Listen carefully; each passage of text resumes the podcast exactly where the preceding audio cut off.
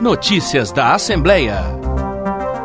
Profissionais do Serviço de Atendimento Móvel de Urgência cobram melhores condições de trabalho e mais investimentos para fortalecer a atuação do SAMU no Estado. O tema mobiliza a Comissão de Assuntos Municipais e Regionalização da Assembleia. Baixos salários, escala de trabalho exaustiva e falta de reconhecimento profissional. Essas são algumas queixas apresentadas por trabalhadores do SAMU, em especial os que atuam na região dos vales do Jequitinhonha e Mucuri. De acordo com dados citados na reunião, um condutor de ambulância do SAMU recebe salário de R$ 1.469 mais um abono. É o que revela Edu Pereira, condutor e socorrista do SAMU na região do Vale do Jequitinhonha salário defasado e não acompanham as correções e os índices inflacionários. Atualmente, um condutor socorrista recebe R$ 1.469. Como ajuda a gestão do Cisnord, a gestão passada, entendeu em nos conceder um abono produtividade de 460 reais, que a gente chama de penduricário. A gente quer mais, porque a gente faz por isso, a gente merece isso.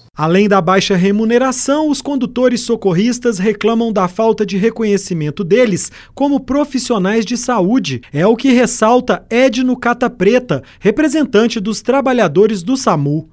Nós trabalhamos o tempo todo dentro da ambulância, nos envolvemos com materiais biológicos de é, alto, médio e baixo contágio, auxiliamos os outros profissionais que são da área da saúde e nós não somos considerados, nós não fazemos parte da área da saúde. Já o diretor do Sindicato dos Médicos de Minas Gerais, Thales Pimenta, destaca que diversos fatores influenciam na qualidade do serviço prestado em saúde porque o SAMU é uma das portas de entrada do SUS, então não tem como pensar no fortalecimento da atenção à emergência sem pensar, por exemplo, na prevenção, na unidade básica de saúde, na própria infraestrutura das estradas, em toda uma série de abordagens de promoção e prevenção à saúde, que certamente vão ter impacto na ponta e favorecer o trabalho dos colegas. Na reunião, outra queixa apresentada é sobre a falta de ambulâncias para cobrir as áreas atendidas pelo SAMU. Por isso, o deputado doutor Jean Freire, do PT, que propôs a reunião, reunião reforçou a cobrança pela renovação de frota do SAMU, com prioridade para os vales do Jequitinhonha e Mucuri. Ainda é a região que menos desenvolve nesse estado. Temos as piores estradas. É difícil outra região você imaginar que tem um trajeto de 300, 400 quilômetros ou 500 para uma equipe do SAMU chegar até outro hospital. Segundo a Secretaria Estadual de Saúde, o estado investiu cerca de 80 milhões de reais nos últimos dois anos